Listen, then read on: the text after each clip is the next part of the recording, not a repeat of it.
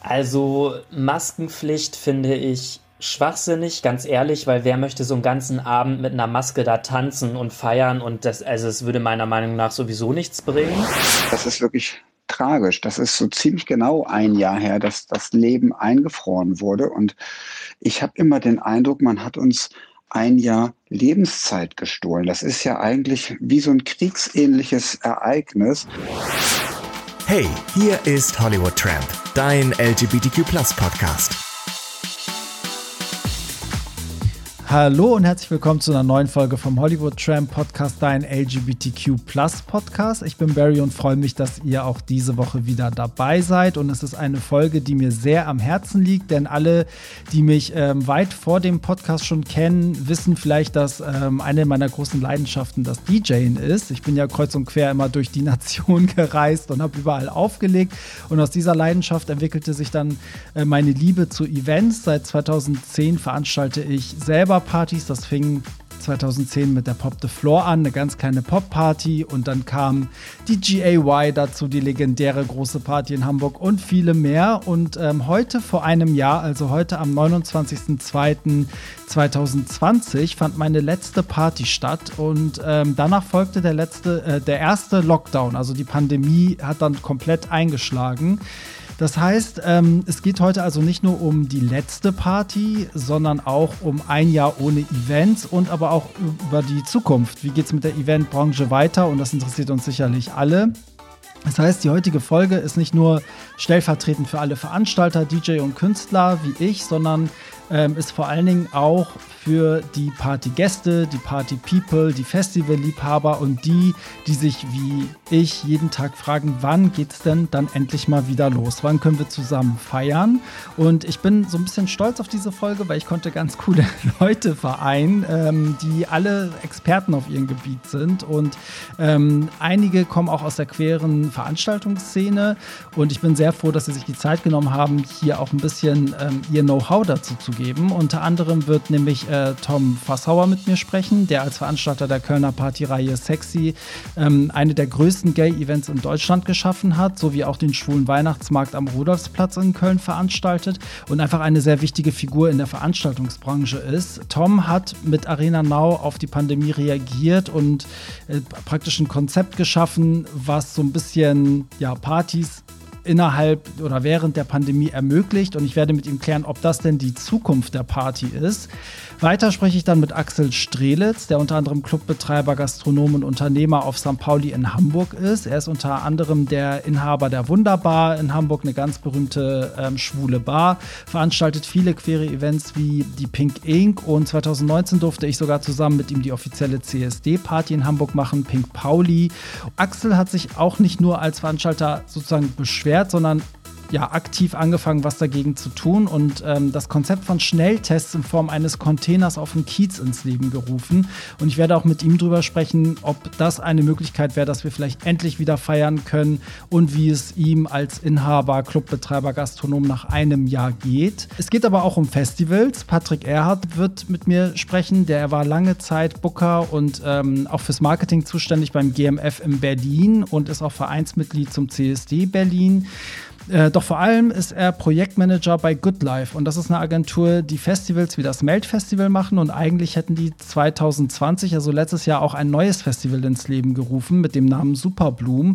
Doch daraus ist natürlich aufgrund von Corona nichts geworden und mit Patrick will ich einmal gucken, wie die Zukunft der Festivals aussieht. Doch jetzt den Anfang ähm, der Sendung möchte ich mit jemandem machen, der praktisch auf der anderen Seite sitzt, also kein Veranstalter ist, sondern eher die Rolle des Gastes einnimmt. Ähm, Pierre Daly kennt ihr ja alle sicherlich von meinem Podcast, aber was ähm, viele vielleicht gar nicht wissen von euch, ist nämlich, dass Pierre auf meinen Partys die Person ist, auf die man als erstes trifft, sobald man in der Location ist. Er ist nämlich mein liebevoll genannter Shotboy und ähm, begrüßt sozusagen alle Gäste, was natürlich dafür sorgt, dass man relativ relativ schnell relativ bekannt wird, wenn man jedem einzelnen Gast Hallo sagen muss.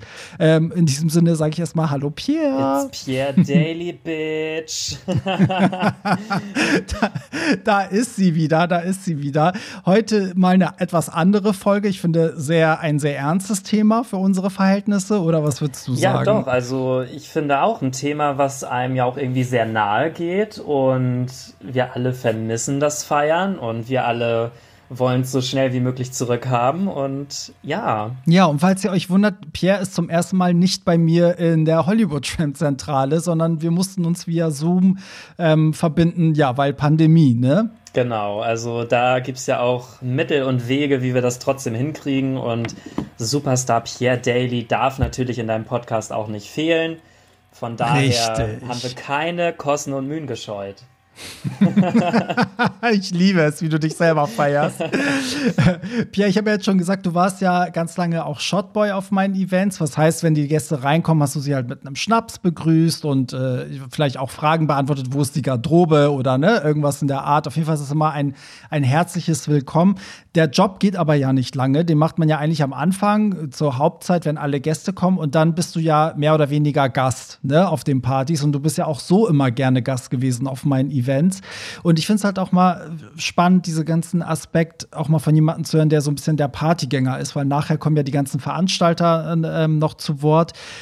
Erinnerst du dich denn noch an deine letzte Party, bevor der Lockdown kam?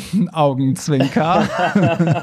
ja, an die Party erinnere ich mich sogar noch sehr, sehr gut. Ähm, es war nämlich eine von deinen Partys, lieber Barry. Ach, was für ein Zufall. Ja, also es ist ja unglaublich. Also es war die Daddy's Boy. Und ich erinnere mich in vielerlei Hinsicht an diese Party, weil dieser Abend, da ist halt wirklich so viel passiert. Ähm, ich weiß gar nicht, ob wir das alles thematisieren wollen jetzt in dieser Folge, aber es war halt. Wir haben auch in einer, im Jahresrückblick haben wir sogar darüber äh, geredet, ne? Da haben wir das, glaube ich, auch nochmal erzählt. Genau, also es war einmal die Geschichte äh, mit der Gegenveranstaltung, dann gab es einmal die Story dass an dem Abend ich mich ja auch von meinem Ex-Freund getrennt habe, beziehungsweise wir uns beide getrennt haben. Das ist total eskaliert noch an dem Abend und irgendwie dieser Abend, da habe ich so viele Erinnerungen dran. Also, mm. ich, ja. Vielleicht kurz für alle, die die Jahresrückblicksfolge nicht kennen, also um das einfach mal ganz kurz zu sagen, es gab äh, Veranstalter, die eine neue Party geplant hatten. Die sollte an dem Tag stattfinden. Mit denen hatte ich mich halt komplett äh, in der Wolle, weil die in eine Location gegangen sind, wo ich meine Partys sozusagen etabliert habe. Und der, der Clou an dieser ganzen Sache war, dass es da irgendwie auch innerhalb der Szene so ein bisschen so, das war ja so, es gab halt die einen waren auf der Seite und die anderen auf der Seite. Ne? Es gab so die Team Barry und Team Punkt, Punkt, Punkt, ne, Pierre? Genau. so, und was ist an dem Abend passiert? An dieser Location, wo die ihre Party machen wollten, die, das Grand Opening sozusagen, waren Gerüste aufgebaut, weil am Bunker in Hamburg gebaut wird. Und an diesem Abend ist dieses Gerüst zusammengefallen und ich kriegte irgendwie zwei Stunden vor Beginn meiner Party irgendwie einen Anruf, wo es hieß, diese Party findet nicht statt, weil da ist ein Gerüst zusammengebrochen und das ist gefährlich für die Gäste, da darf keiner das Gelände betreten. Und dementsprechend sind natürlich alle Leute gefühlt an dem Abend zu meiner Party gestürmt, die ja so schon immer voll war, aber an dem Abend natürlich brechend voll ist. Ich habe letztens noch Bilder gesehen, wie krass die Schlange auch war draußen. Und komischerweise rückblickend ist natürlich total magisch, weil man denkt so, das fühlte sich so an, als wäre es so schicksalsmäßig so gekommen, damit alle noch mal zusammen ein letztes Mal feiern, oder Pierre? Ja, so kommt mir das irgendwie auch vor. Also man hat ja echt äh, lange Bauchschmerzen gehabt vor diesem Abend, weil man ja auch nicht wusste, geht das jetzt auf oder nicht, floppt die Party oder nicht und am Ende hätte es gar nicht besser laufen können. Also es war so perfekt dieser Abend und ja, die Tatwaffe wurde ja auch bei dir am DJ-Pult nachher noch gefunden, habe ich gehört. Der Schraubenschlüssel.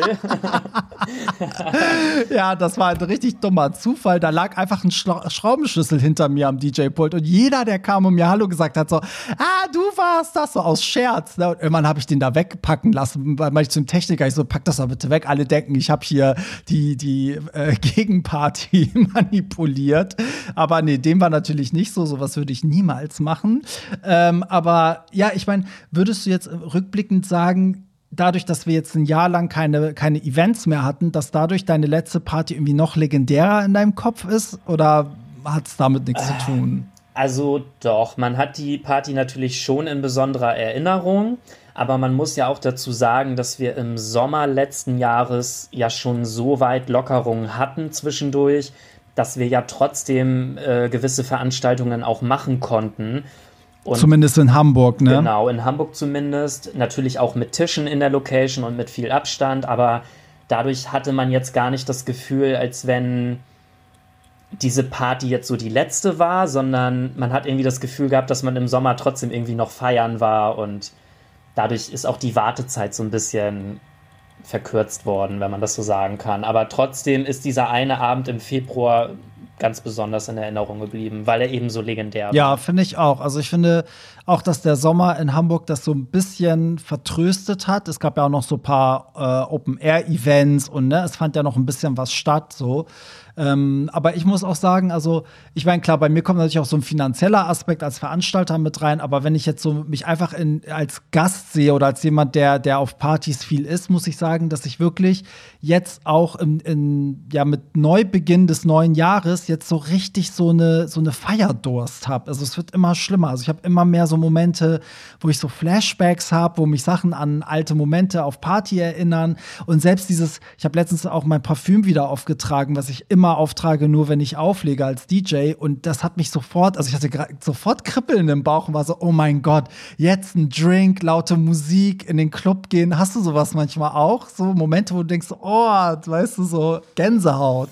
Ja, natürlich. Also wenn man, gerade wenn man sich zu Hause auch Musik anmacht und dann läuft da irgendein Song, den man vielleicht irgendwie im Club immer gehört hat oder man hört sich vielleicht auch die Musik an, die 2020 erst rauskam, die man ja nie im Club gehört hat, dann, dann sehnt man sich immer so danach und denkt so, oh, wenn man jetzt den Song auf der Tanzfläche hätte.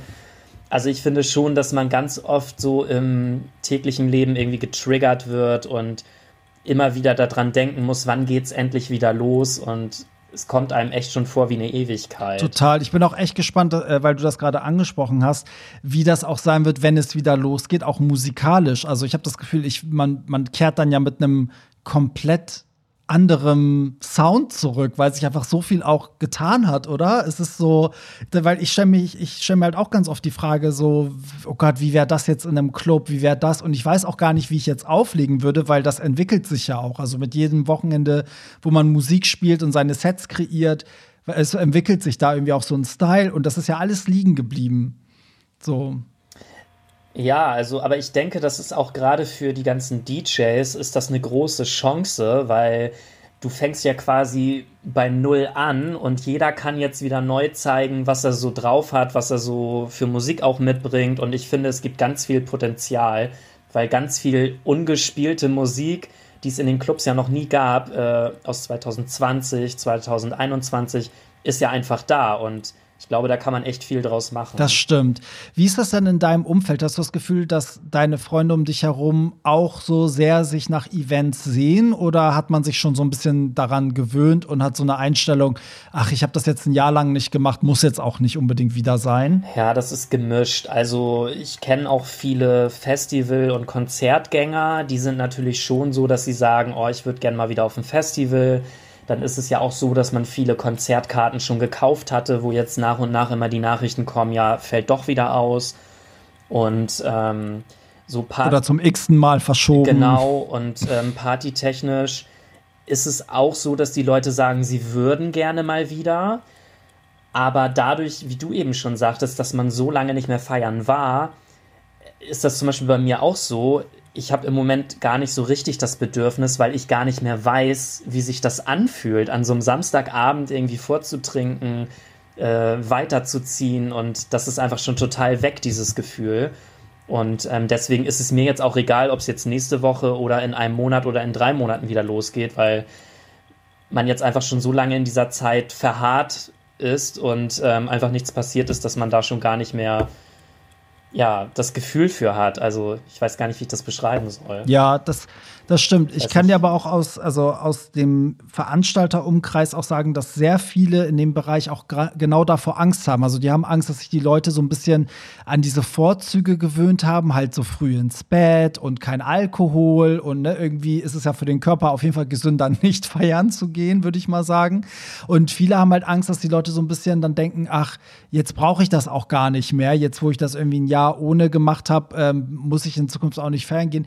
Ich hingegen denke, es wird auf jeden Fall erstmal einen Boom geben. Also ich glaube, wenn es wieder losgeht, werden viele erstmal ihre, ihren Feierdurst befriedigen wollen, oder? Was ja, denkst das sehe ich eigentlich auch so, weil Clubs und Diskotheken werden ja sowieso das allerletzte sein, was wahrscheinlich wieder öffnen darf. Und ich glaube, dass bis dahin dieses ganze Pandemiegeschehen eh schon wieder so ein bisschen in den Köpfen verschwunden ist. Also bis dahin haben wir ja wahrscheinlich auch schon gar keine Maskenpflicht mehr und die Leute haben sich ja dann vorher schon wieder daran gewöhnt, dass man vielleicht auch gar nicht mehr so viel Abstand halten muss.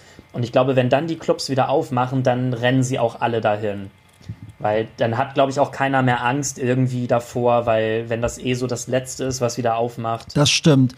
Ja. Ähm, wie weit wärst du denn bereit, als Gast zu gehen ähm, im Nachhinein? Also ich meine, wenn eine Sache, die ja klar ist, es wird sicherlich teurer werden, da bin ich mir sicher. Also ich glaube, dass man mehr Eintritt äh, zahlen muss, weil vieles kompensiert werden muss finanziell. Ähm, aber ich sag mal jetzt vom von einer Impfpflicht, um feiern gehen zu können, bis hin vielleicht zu einem Schnelltest am Abend, bis hin zum Maske tragen. Was, was glaubst du, könnt, würdest du dir, also was würdest du opfern, um wieder feiern gehen zu können als Gast? Also Maskenpflicht finde ich schwachsinnig, ganz ehrlich, weil wer möchte so einen ganzen Abend mit einer Maske da tanzen und feiern und das, also es würde meiner Meinung nach sowieso nichts bringen. Ähm, Impfpflicht ja, kann man jetzt streiten. Das ist ja eh so ein Thema. Impfpflicht. Soll man jetzt Leuten, die geimpft sind, einen Vorteil geben oder nicht? Ähm, aber wenn es nicht anders geht, würde ich halt sagen, okay, dann dürfen halt nur Leute, die geimpft sind, feiern gehen. Aber unter der Voraussetzung, dass man auch jedem eine Impfung anbieten kann. Genau. Nicht so von wegen, ich darf erst mich in drei Jahren impfen lassen. Das bringt mir dann ja auch nichts. Und Schnelltests, wenn das möglich ist, dass man da so ein Ergebnis irgendwie in 15 Minuten oder so kriegt, finde ich das super. Dann kannst du an der Tür einmal irgendwo reinpusten oder reinspucken. Und wenn positiv ist, musst du halt weg. Und wenn negativ ist, darfst du halt rein. So, keine Ahnung. Das würde ich halt schon okay finden. Ja, weil ich spreche ja auch gleich mit Axel Strelitz und der ähm, hat ja praktisch genau sowas eingeführt oder möchte das gerne etablieren, dass man halt einen Container auf der Reeperbahn hat, wo sich jeder so ein, also wo jeder einen Schnelltest machen kann und dann kriegst du praktisch wie so eine Art Festivalband, sag ich mal, und dann weiß jeder Clubbetreiber, okay, der ist getestet, der hat dieses Band, der kann bei mir rein. So könntest du dir das vorstellen, also dass man dann am Abend irgendwie da hingeht, vielleicht eine Stunde bevor man auf äh, in den Club will und dann so einen Schnelltest macht und dann ich meine, klar, die Gefahr besteht, dass man sich dann super aufgetakelt hat und dann kommt, ja, du bist positiv, dann musst du halt wieder nach Hause gehen. Aber könntest du dir vorstellen, dass das die Zukunft ist oder vielleicht sogar Schnelltests im Club, dass es so einen Vorbereich gibt, wo die Leute erstmal chillen, ihren Test machen und dann dürfen sie weiter? Also, ich könnte mir das als Zwischenlösung zumindest vorstellen, weil ich gehe ja jetzt eigentlich nicht davon aus, dass wir das jetzt die nächsten zehn Jahre dann machen müssen, sondern nur so lange, bis äh, die Mehrheit halt auch geimpft ist und wir eine Herdenimmunität haben.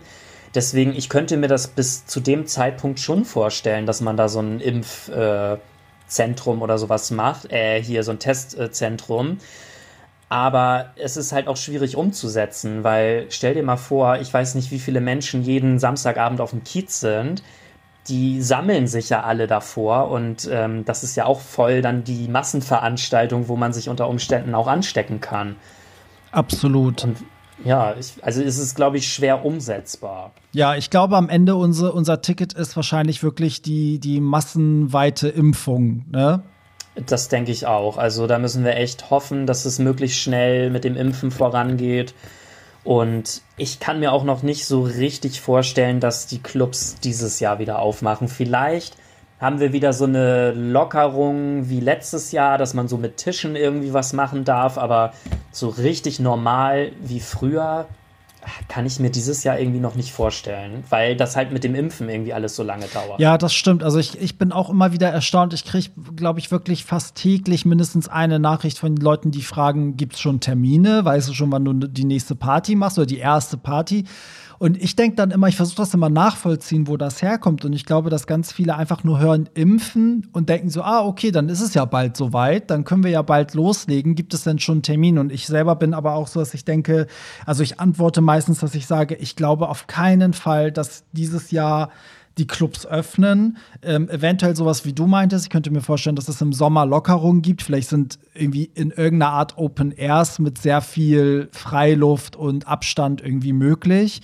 Ähm, unter ganz strengen Auflagen. Aber ich glaube, zuerst werden die Konzerte wiederkommen, weil das ist halt ein Ort, wo du personalisierte Tickets machen kannst. Du kannst die Masse, also die Menge best äh, bestimmen, die sitzen, du kannst ja alles bestuhlt machen und so weiter. Also da kannst du ja ein viel sage ich mal, engeres Konzept fahren als bei einer Party, wo es ja darum geht, dass sich jeder frei bewegen kann. Und ich glaube, bis dann die Clubs dran sind, also ich sehe das erst, äh, wenn wir Glück haben, jetzt in einem Jahr, also Frühjahr 22. Ja, wobei ich würde das sogar eigentlich eher andersrum sehen, dass erst die Clubs aufmachen und dann Konzerte, weil ich finde, Konzerte sind ja von der Anzahl her immer viel, viel größer als so ein Club, wo vielleicht 500 Leute reinpassen. Also das könnte ich mir schon eher vorstellen, dass dann so eine Location früher aufmacht als eine Barclaycard Arena mm. oder so, weil man wird ja auch kein Konzert für tausend Leute spielen oder so. Das würde sich ja gar nicht lohnen. Ja, das ist halt die Frage. Das ist nämlich ganz interessant, äh, auch gleich mit Tom Fassauer zu besprechen, weil der hat genau das letztes Jahr gemacht. Der hat Arena Now gemacht. Das war so ein Konzept, wo die Bühne in der Mitte war. Und dann durfte da, glaube ich, was weiß ich, 3000 Leute rein. Und normalerweise passen ja in die Langsess Arena, glaube ich, 14.000 oder 16.000 Menschen. Und da ist halt die Frage, lohnt sich das finanziell? Und vor allen Dingen, wie ist die Stimmung? Also ich finde ja immer, du willst auch als Künstler nicht in so einer leeren Halle in Anführungsstrichen spielen. Ne? Ist ja auch irgendwie strange. Ja, auf jeden Fall. Also das und auch als Gast selber finde ich das Feeling irgendwie ja. komisch. Wenn du in so einer halbleeren Halle irgendwie stehst, dann hast du irgendwie mal ein anderes Gefühl, als wenn die Halle brechend voll ist. So, ja. Und Aber bin mal gespannt, was er dazu sagt. Ja, Pierre, ey, das, das war cool, dass du deine Ansicht so als Gast irgendwie einmal hier reingebracht hast. würdest du sagen, äh, abschließend noch mal gefragt, dass ähm, das aber irgendwie auch was Positives hat? Also glaubst du, dass wir alle in eine bessere Partywelt zurückkehren, weil wir es einfach zu schätzen wissen und es lange nicht hatten? Also ich glaube schon. Also letztendlich weiß man es nicht genau, aber ich könnte es mir vorstellen, dass es so ist, weil ich habe mir auch selber schon gesagt, okay, ich werde es viel mehr zu schätzen wissen. Ich für meinen Teil habe aber auch für mich, glaube ich, erkannt, ähm, dass ich gar nicht mehr jedes Wochenende jede Party mitnehmen möchte. Also ich habe auch quasi die andere Seite gelernt, dass ich nicht jeden Freitag, jeden Samstag irgendwie alles mitmachen muss, was da ist, sondern dass ich viel ausgewählter, glaube ich, auch auf diese Events gehen mhm. werde. Und ähm, ja, also ich glaube schon, dass es in vielen Köpfen was verändern ja. wird. Sei es, sei es jetzt, ich nehme jede Party mit oder ich äh, nehme nur noch ausgewählte Events. Aber es wird auf jeden Fall nicht mehr so sein wie vorher. Ja, ich glaube auch, es wird auf der anderen Seite auch schwierig. Also auch für Veranstalter. Also ich merke jetzt schon, dass sich das auch staut mit den Terminen. Also sehr viele Veranstalter liegen jetzt schon verzweifelt, also was ist verzweifelt, aber man kämpft schon so ein bisschen um Terminfindung, weil einfach natürlich alle ausgefallenen Tourneen, die verschoben wurden, müssen natürlich ihren Platz finden, plus das, was eh in dem Jahr stattgefunden hätte. Und, ähm, und das genauso ist auch mit den Events. Also ich kann mir vorstellen, dass ich zum Beispiel Probleme haben werde, Termine für eine GAY zu finden, weil das die Location voll mit Konzerten ist und meine Party geht natürlich nicht, wenn vorher ein Konzert war, weil wir natürlich sehr lange einen Aufbau haben. So, und ich glaube auch, dass es relativ umkämpft sein wird. Also ich kann mir vorstellen, dass Locations auch finanziell gezwungen sind, erstmal nur die Zugpferde ranzulassen. Also die Partys, wo sie wissen, da ist die Bude voll, da mache ich mein Geld. Also ich glaube, das wird alles gar nicht so, also vielleicht für den Gast ganz rosig, aber ähm, als Veranstalter habe ich schon echt ein bisschen Schiss vor dem, was kommt. Ja, zumal könnte ich mir auch vorstellen, dass die Preise ordentlich erhöht werden, wobei ja. es aber für die Clubs, die es schaffen, bis dahin zu überleben, ja eigentlich gut ist, weil sie dann ja immer ausgebucht sind und dadurch ja, sage ich ja. mal, auch viele Einnahmen haben, vielleicht die Preise erhöhen können. Also ich glaube, dass sich das schon dann auf die Clubs auch positiv auswirken könnte. Auf die Veranstalter natürlich eher negativ, aber Gut, da muss man dann halt gucken. Einer, der sich damit auf jeden Fall auskennen muss, ist ja der Veranstalter Tom Fassauer aus Köln, den ich ja eingangs auch schon erwähnt habe. Und mit ihm möchte ich jetzt mal darüber sprechen, wie es denn für ihn gelaufen ist in diesem Jahr. Denn letztendlich macht er mit der Sexy eine der größten Gay-Events in Deutschland. So, und mal gucken, ob ich jetzt äh, Tom auch erreiche. Lieber Tom, du, ich habe ja schon gesagt, du machst ja nicht nur die Sexy, die Sexy-Events, sondern du bist ja auch ein wichtiger Teil der ganzen Veranstaltungsszene, vor allen Dingen im Köln. Du machst ja auch den schwulen Weihnachtsmarkt und hast ja auch mit Arena Now ganz viel während der Pandemie versucht zu machen. Wenn es jetzt aber um dein Steckenpferd, um die sexy Events geht, wie viele sind denn aufgrund der Pandemie bis heute ausgefallen innerhalb dieses Jahres, in dem keine Events stattfinden durften? Hallo lieber Barry, ich freue mich sehr, Teil deines Podcastes zu sein. Hier ist der Tom Fassauer von der Sexy Party aus Köln. Gerne beantworte ich dir deine Fragen. Hier ist die erste. Wie viele Sexy-Events sind bis heute aufgrund der Pandemie ausgefallen? Aufgrund der Pandemie sind bisher fünf Sexy-Partys ausgefallen. Das war einmal die Oster-Sexy im letzten Jahr, die Pride-Sexy im letzten Jahr, die St. Nikolaus-Sexy im letzten Jahr und die Karnevalssexy diesem Jahr. Und da stelle ich fest, es waren nicht fünf, sondern nur vier Sexy-Partys, die bisher ausgefallen sind. Ja, was ja auch eine große Menge ist, wenn man bedenkt, wie wahnsinnig groß die Sexy ist und wie selten sie eigentlich stattfinden kann, weil sie eben auch so, so ähm, vorbereitungsintensiv ist. Jetzt hast du ja ähm, innerhalb der Pandemie nicht nur da gesessen und zugeschaut, sondern gesagt, ich versuche auch aktiv irgendwie eine Lösung zu finden. Du hast das Konzept Arena Now ins Leben gerufen. Was war die größte Herausforderung und ist das so auch ein Konzept, was du meinst, was in der Zukunft eine Rolle spielen wird? Bei Arena Now war die größte Herausforderung ein, die Erstellung eines adäquaten Hygienekonzeptes, äh, das vom Gesundheitsamt dann auch genehmigt wird. Wir haben uns da schrittweise genähert und haben uns nach und nach äh, durchgearbeitet durch die Corona-Schutzverordnungen des Landes NRW und haben Schritt für Schritt unser Hygienekonzept erweitert, sodass wir dann im Juni eine Nachricht vom Gesundheitsamt Köln bekommen haben, dass unser Testkonzept genehmigt ist und dass wir unsere Veranstaltungen nun auch durchführen dürfen. Ich denke nicht, dass das die Zukunft der Events ist, sondern eine vorübergehende Möglichkeit, ähm, in Pandemiezeiten Veranstaltungen überhaupt möglich zu machen. Ich denke, dass als nächstes noch eine Erweiterung dieser Hygienekonzepte durch eine Teststrategie hinzukommt, sprich, dass im Grunde alle Besucher eines Konzertes oder eines Events äh, vor Besuch des Konzertes getestet werden und dementsprechend mit einem negativen Antigentest dann auf die Veranstaltung eingelassen werden.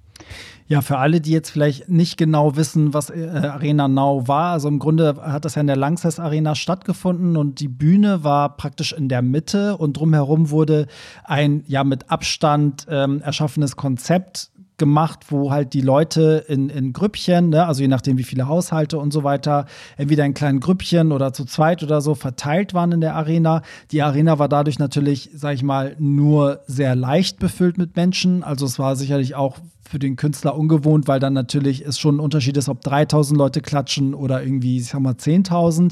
Aber im Grunde war es ja ein Konzept, was, was an sich ging, um, ja, mit einem sicher, mit einem Hygienekonzept, was dann am Ende auch dafür gesorgt hat, dass man sich praktisch ja gar nicht anstecken konnte, weil die Leute Maske getragen haben, Abstand hatten und kontrolliert rein und rausgelassen wurden. Was glaubst du denn, Tom, wann wird es wieder eine Sexy in der gewohnten Form geben? Ich bin der Meinung, dass Sexy-Partys, wie wir sie alle kennen und lieben, in diesem Jahr noch nicht stattfinden werden, sondern aller Voraussicht nach dann im nächsten Jahr und dann aber mit Sicherheit wieder so toll und so grandios wie in 2019.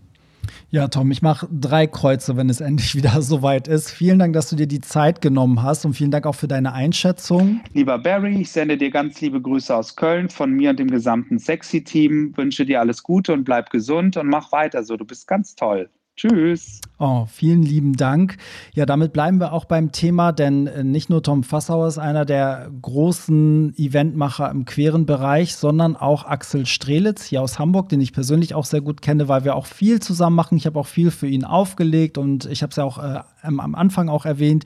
Im Jahr 2019 hatten wir die Ehre zusammen, was sehr viel Spaß gemacht hat, ähm, die Pink Pauli Party zu machen, was ja die offizielle CSD-Abschlussfeier war, zusammen mit dem CSD Hamburg. Und das war ein Wahnsinns-Event. Und ähm, ja, wer Axel nicht kennt, der ist halt hier in Hamburg wirklich eine große Nummer, besonders auf dem Kiez, weil er Clubbetreiber, Gastronom und Unternehmer ist. Und besonders nicht nur die Partys, sondern auch die Gastronomie ist ja stark betroffen, weswegen ich auch der Meinung bin, dass da Axel nochmal eine ganz andere ähm, Ansicht mit reinbringen kann. Lieber Axel, jetzt ähm, ist es ja auch bei dir so ein Jahr hat praktisch alles zugehabt, bis auf die Lockerung vielleicht im Sommer. An welchem Punkt ähm, bist du mit deinen Events und Locations heute, ein Jahr nach dem ersten Lockdown?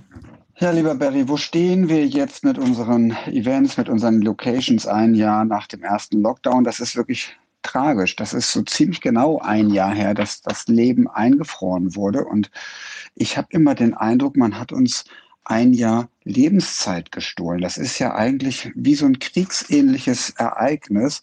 Und äh, wo wir da stehen, wir hatten natürlich jetzt im letzten Sommer bis in den Herbst hinein so kurz das Gefühl eines Intermezzos, die wunderbar hat wieder aufgemacht mit Abstandsregeln, mit Spuckschutz, mit einer neuen Spülmaschine, mit Hygienekonzepten und immer auch mit viel Aufregung, auch mit viel Spaß, mit großen Erfolgen auch, aber auch natürlich mit der Sorge, machen wir alles richtig und schlagen die Leute über die Stränge.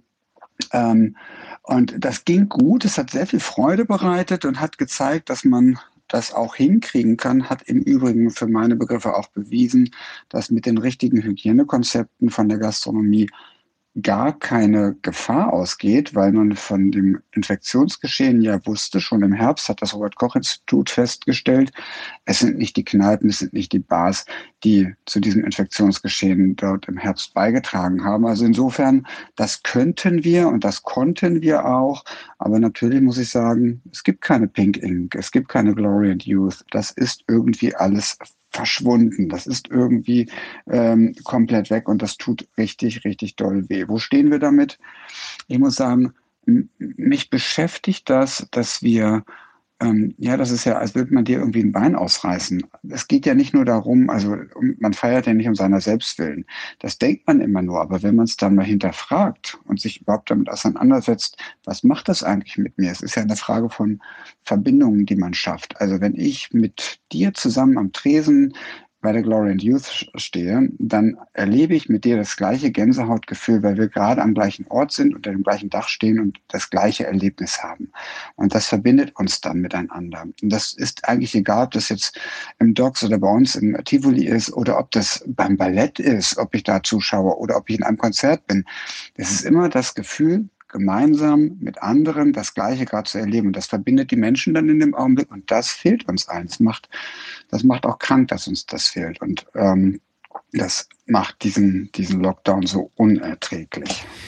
Ja, ich finde das ganz spannend, was du da sagst, weil ich nämlich auch finde, dass das habe ich selten gehört. Also meistens sind die Argumentationen gerade von Leuten, die halt auch zu den Machern gehören, so wie ne, du und ich, dass man dann ganz oft sagt, ja, es ist finanziell eine Katastrophe und ähm, es ist auch für die Clubs und für die Bars und wir wissen alle nicht, ob wir das überleben und so weiter. Aber äh, endlich sagt auch mal jemand diesen anderen Aspekt, nämlich auch äh, einen psychologischen Aspekt, den das Ganze, also der da mit drin steckt, nämlich auch, dass Leute zusammenkommen, dass ähm, auch gerade gerade Jugendliche. Also ich habe auch eine Freundin, die Lehrerin ist und das sind Abi-Klassen und sie sagt auch wirklich, sie sieht, wie diese Kinder eingehen, weil die brauchen dieses Miteinander-Sein, sich auch irgendwie miteinander messen in Form von, keine Ahnung, gucken, wie man beim anderen Geschlecht oder ne, ankommt. Also ein äh, bisschen mit dem Mädels oder mit den Jungs flirten. Dann irgendwie, das spielt ja so viel mit rein, gemeinsam zu, zur Musik feiern, die man gemeinsam gerne hört.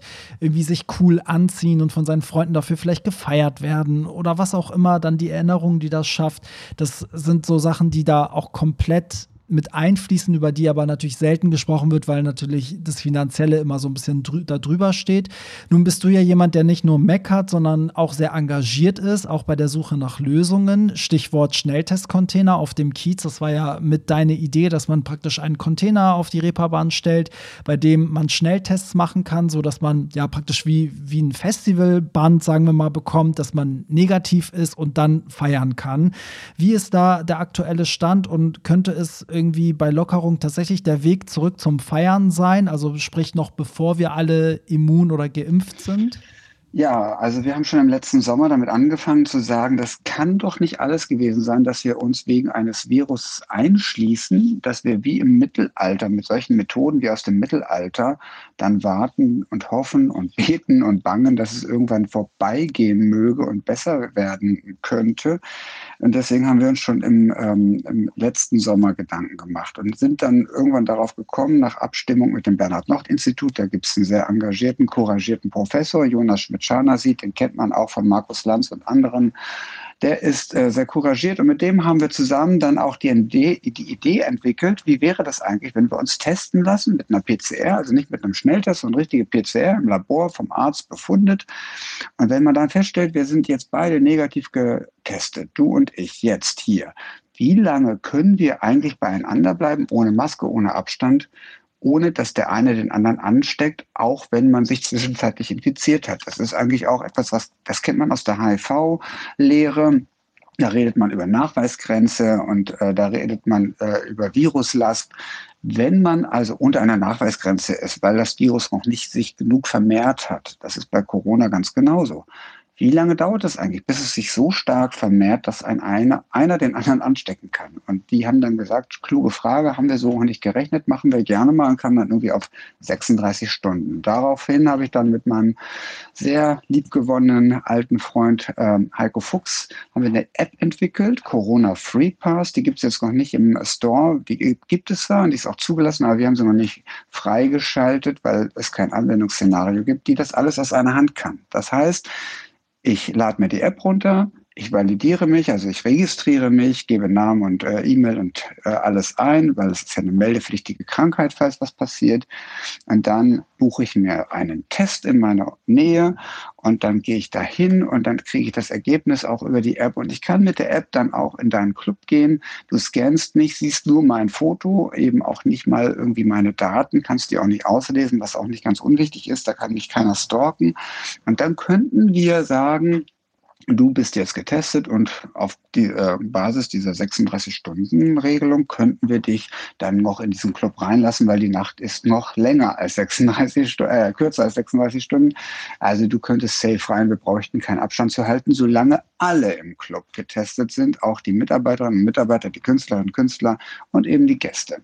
Und das ist eine schöne Idee, die uns zurückbringen könnte ins Leben. Und weil das damals keiner im Sommer umsetzen wollte, alle ein bisschen Angst davor hatten, damit die Büchse der Pandora vielleicht zu öffnen, ja, haben die dann gesagt, dann machen wir doch erstmal eine Teststation. Wir haben eine Teststation am äh, Spielbodenplatz gemacht. Die, dort gibt es jetzt PCR-Tests, also nicht Schnelltests, die werden auch demnächst kommen, aber wir machen richtige PCR vom Arzt befundet, äh, auf Deutsch und Englisch das Ergebnis und haben, sage und schreibe, bislang 40.000 Menschen dort schon getestet. Und ich glaube, damit haben wir richtig für ein großes Stück Sicherheit in der Stadt gesorgt, denn da waren viele dabei, die nicht geahnt haben, dass sie positiv sind.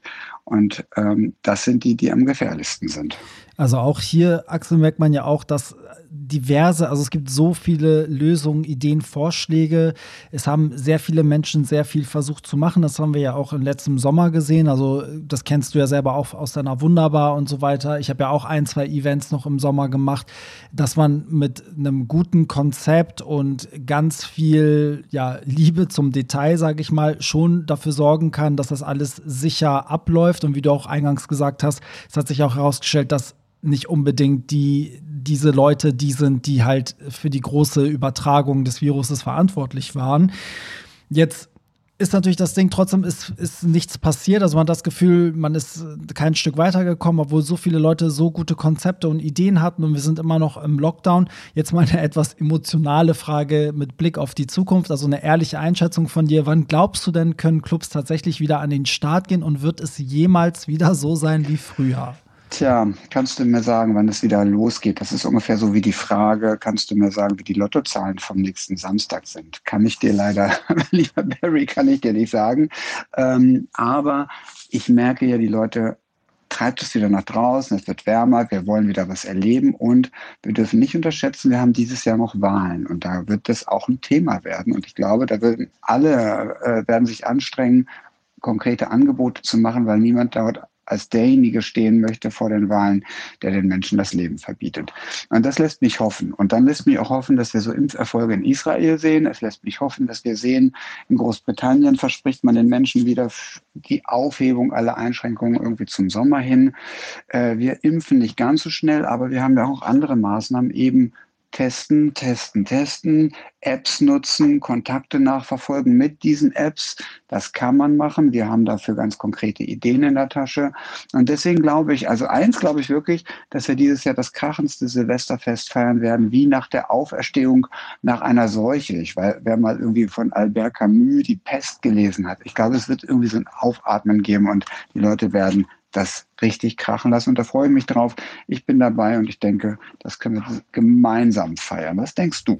Das sehe ich genauso, lieber Axel. Denn mir hat ja auch das Herz geblutet, so wie wahrscheinlich dir auch, als es dann im letzten Jahr hieß, nein, es wird kein CSD geben, keine CSD-Party, die wir ja auch äh, 2020 gemeinsam gemacht hätten. Da war ich schon so kurz vom, vom Koma sozusagen. Aber ich sagte, ja, ich glaube auch, der Tag wird kommen und ähm, da werden wir wieder zusammen an dem Tisch sitzen, unsere Termine abstimmen und uns irgendwie freuen, dass es wieder losgeht. Vielen Dank, dass du dir die Zeit genommen hast.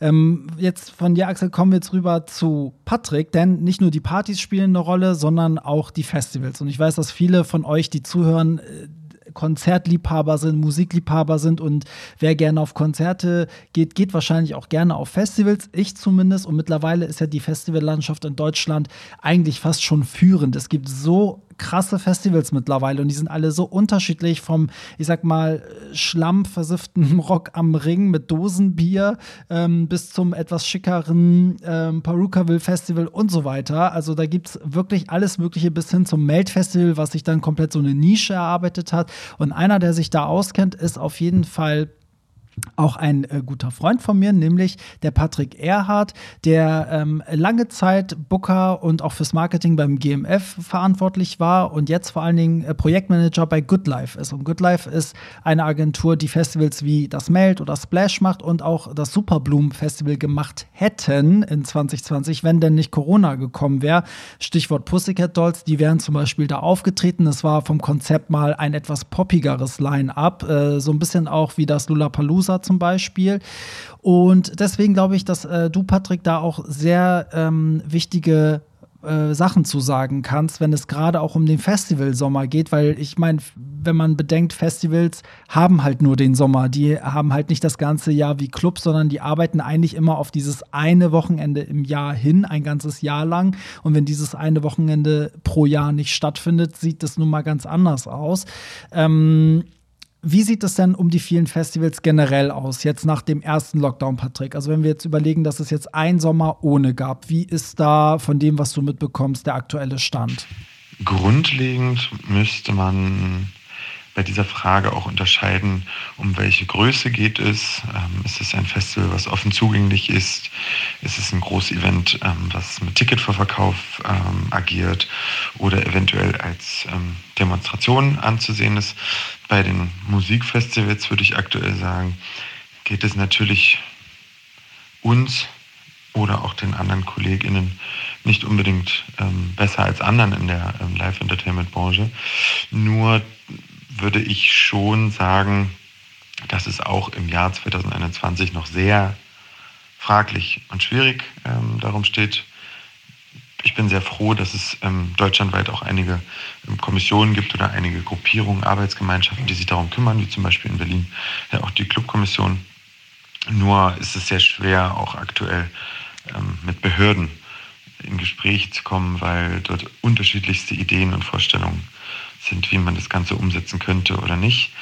Ein Jahr nach dem ersten Lockdown würde ich aktuell fast sagen, steht es irgendwie schlimmer als am Anfang des ersten Lockdowns, ähm, weil es tagtäglich mehr neue Informationen, Schwierigkeiten gibt, als man das ähm, am Anfang erwartet hätte. Man muss aber natürlich sagen, dass es doch auch für Festivals eine Art, ich würde sagen, schwieriger ist als ähm, für Clubs, für Veranstalter auf Events. Ähm, und das meine ich nur bezogen auf die Kapazitäten, auf die Größe der Events. Da äh, sind natürlich auch 100 Leute können Superspreader-Events sein, aber wenn es dann eben in Größen geht, wo wir auch arbeiten, bis zu 50, 70, 100.000, ähm, dann ist das natürlich nochmal ein größeres Risiko. Wenn du jetzt sagst, es ist äh, dieses Jahr praktisch noch schlimmer als ähm, im ersten Lockdown, was droht denn der Festivallandschaft in Deutschland, wenn es einen zweiten festivallosen Sommer gibt? Ich würde behaupten, Deutschland droht da, abgesehen von den wirtschaftlichen, privaten Verhältnissen, ähm, droht dort wirklich ähm, ein, ein Abkommen von kulturellem Dasein ich glaube, wir gehen mehr und mehr seit vielen Jahren in nicht in Parallelwelten, wenn wir auf Festivals gehen, sondern wir gehen ähm, quasi in, in geschaffene Mikrokosmen, die grundlegend für viele in der privaten Zeit, in der Freizeit ein psychologisches, mentales Happening sind. Und ich glaube, dass es für viele, viele, viele VeranstalterInnen ähm, dort sehr schwierig, wenn, wenn man überhaupt sagen kann, noch schwieriger, als es jetzt aktuell schon ist, ähm, wird. Und ich habe so ein kleines bisschen die Angst, dass es dann auch die kleineren Agenturen, die kleineren Marken nicht mehr gibt und dass nur die großen Global Player überleben. Ähm, das, davor habe ich ein bisschen Angst, würde ich behaupten. Also im Grunde ja auch ein Szenario, was nicht sich wirklich groß von der Clubwelt unterscheiden könnte. Jetzt ist es ja so, dass im Unterschied zu den Clubs sind ja Festivals eigentlich genau die Events, die ja wissen, wie man irgendwie kompetent eine Riesenmasse an Menschen irgendwie auf ein bestimmtes Gelände bringt, da wieder wegbringt, wie man Hygienekonzepte umsetzen könnte, wie man Menschenströmungen leitet und so weiter und so fort. Deswegen ist es ja gerade auch so paradox, dass wahrscheinlich Festivals vielleicht mit so auch die letzten sind, die dann wieder an den Start gehen. Gibt es aber konkrete Pläne, um das zu beschleunigen für die Zukunft? Also gibt es Konzepte, wodurch, woran Festivals vielleicht jetzt auch schon arbeiten, um vielleicht auch schon ein bisschen früher wieder an den Start gehen zu können oder um in Zukunft überhaupt wieder stattfinden zu können? Festivals sind durchaus genau die, die sich extremst gut im Erfahrungsbereich für Hygienekonzepte, Konzepte allgemein, Umsetzungen, Produktionen auskennen, ja. Ähm, möchte jetzt aber nicht absprechen, dass das andere in großen Fachbereichen nicht auch können. Aber wir machen das halt schon regelmäßiger und vielleicht auch häufiger im Jahr als die ein oder andere Großveranstaltung, wo man auch immer sagen muss, es gibt ja auch immer einen abgeriegelten Bereich. Das ist ein bisschen was anderes als bei einer Demo oder zum Beispiel einer CSD-Parade. ähm, es gibt dort definitiv konkrete Pläne. Da arbeiten viele aus unserer Branche. Ähm, man muss auch dazu sagen, sehr, sehr toll arbeiten dort auch viele über den Tellerrand hinaus miteinander, ähm, um Lösungen für die komplette Industrie ähm, zu finden. Da gibt es auch einige, ähm, äh, ich nenne es jetzt mal Verbandszusammenkünfte ähm, ähm, oder Unternehmenszusammenkünfte, wo auch unsere Companies ähm, mit drin waren oder unsere Marken. meine, dass man zu wenig die Kernkompetenzen dieser veranstaltenden Produzentinnen ähm, Agenturen mit einbindet, ja. Ähm, und ganz oft erst wartet, bis es fertige Konzepte von uns, von denen gibt, kann da aber auch nicht für alle sprechen. Ich glaube, dass aber auch einige dabei sind, die sich das vielleicht ein bisschen zu einfach vorstellen. Ähm, wiederum muss man aber auch sagen, dass jeder, egal ob das ein Politiker ist oder Fachleute mit Fachkompetenz aus dem Bereich von Großveranstaltungen, das ist für alle neu. Ähm, und vorher hat sich auch niemand an diesem Punkt, ich sage jetzt mal, unbedingt intensivst weitergebildet. Was ist jetzt Spezifität und ähm, was bedeutet asymptomatisch? Also das ist schon sehr, ich sage jetzt mal, aktuell machen wir seit ein paar Monaten gar nicht unseren eigentlichen Job ähm, entweder macht man Lobbyarbeit oder man ähm, wird zum Teil weitergebildet im medizinisch-virologischen Bereich. Also das ist schon sehr interessant zu sehen, aber auch natürlich ein absolutes ähm, People Development, ähm, das für sich mal mitgemacht zu haben. Kann da jetzt nicht sagen, dass das nicht interessant ist. auch gleich ich gern darauf hätte verzichtet. Konkrete Pläne ist, ich sage es jetzt mal, Ende letzten Jahres gab es da sehr, sehr, sehr konkrete Pläne, was man umsetzen kann wir haben leider die Problematik, dass dieses, diese Varianten der Mutationen, also diese ähm, gefährlicheren, ansteckenderen Mutanten da sind. Und da sehe ich aktuell so ein bisschen, ich will nicht sagen schwarz für 2021, aber ich sehe schwarz. so leid mir das auch tut. Gleichermaßen ähm, hoffe ich, dass der aktuelle Druss zum Thema Impfen, Verfügbarkeiten und Kapazitäten von Impfstoffen in den nächsten Wochen hochgeschraubt wird und dass wir quasi nur am Anfang zu wenig hatten und dann irgendwann exponentiell fast auf die gleiche Höhe anderer Länder äh, kommen werden, sodass das vielleicht zum Frühsommer auch ein bisschen anders aussieht. Da bin ich eigentlich relativ sicher. Ob das Angebot dann natürlich auch alle wahrnehmen, ähm, das hängt von den äh, zu Impfenden ab. Ja, da bin ich nämlich auch mal gespannt, äh, wie das dann tatsächlich wird, wenn es denn dann auch soweit ist und inwieweit die Menschen da auch mitgehen. Auch an dich die Frage, die ich an alle gestellt habe. Ich weiß, das ist so ein bisschen wie in die Glaskugel gucken, aber wann glaubst du denn, wann es wieder mit Festivals losgehen wird?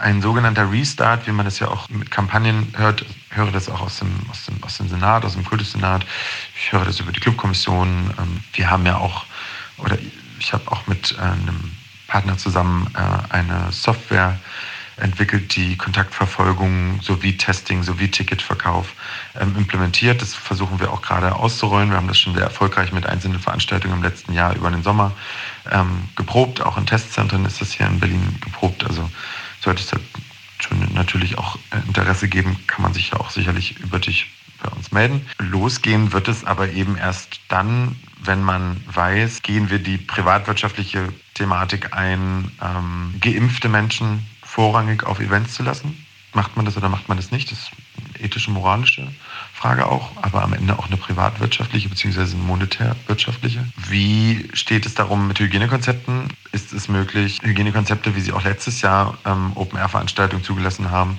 äh, auch dieses Jahr zuzulassen? Ich bin mir aber ziemlich sicher, dass es eine Maximalkapazität geben wird, wenn größere Open-Air- oder Festivalveranstaltungen über mehrere Tage gehen. Dann darf man natürlich auch wieder nicht unterscheiden, ist es ein Festival, was ein Eintagesfestival ist? Ist es ein Festival, was drei Tage ist, aber es startet morgens und endet abends jeden Tag? Ist es ein Festival, wo immer die gleiche Personenzahl von Tag 1 bis Tag 3 auf einem Gelände ist? Das sollte man auch bei dem Wort Festival etwas unterscheiden. Ich nehme aber mal an, dass es nichts Größeres vor Ende Q3, Anfang Q4 geben wird. Und ob es dann wetterbedingt ähm, ein, als, als Risiko eingegangen wird, das ist natürlich auch nochmal eine Frage. Aber aktuell müssen wir, glaube ich, auch ein bisschen warten, was jetzt das Ende Q1 ähm, ergibt, beziehungsweise wie es sich nach Ostern definieren lässt. Ja, das stimmt, weil im dritten oder vierten Quartal sind wir ja praktisch wieder im Winter, was ja dann eigentlich heißt, dass sich das Ganze eigentlich dann erst auf den nächsten Sommer schieben würde.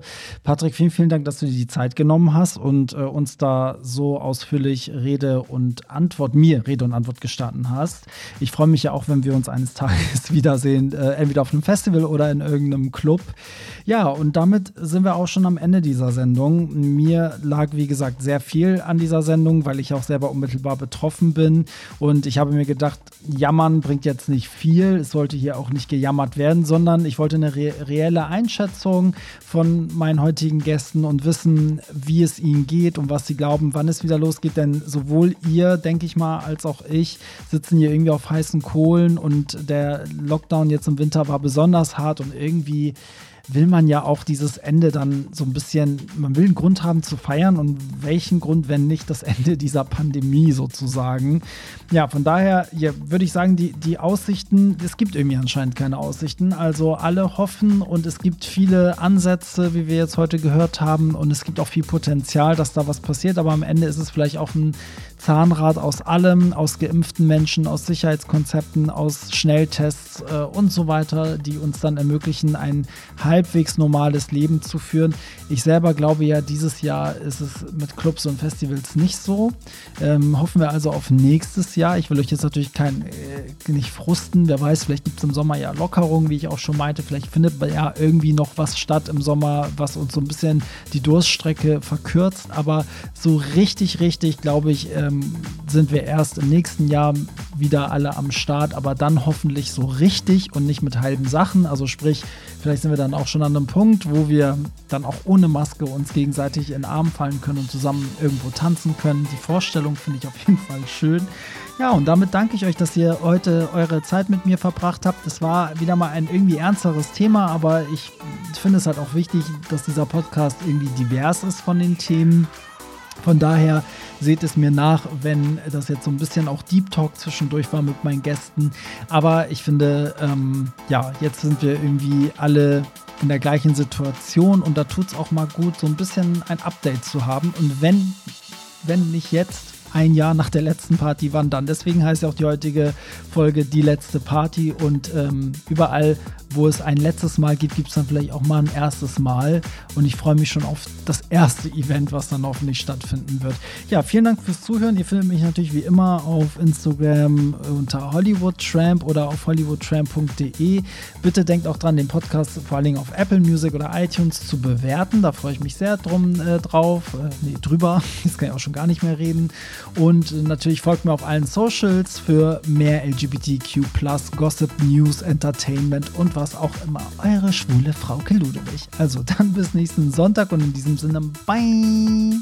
Das war's. Nicht traurig sein. Mehr Hollywood Tramp findest du im Netz unter hollywoodtramp.de und bei Instagram at hollywoodtramp.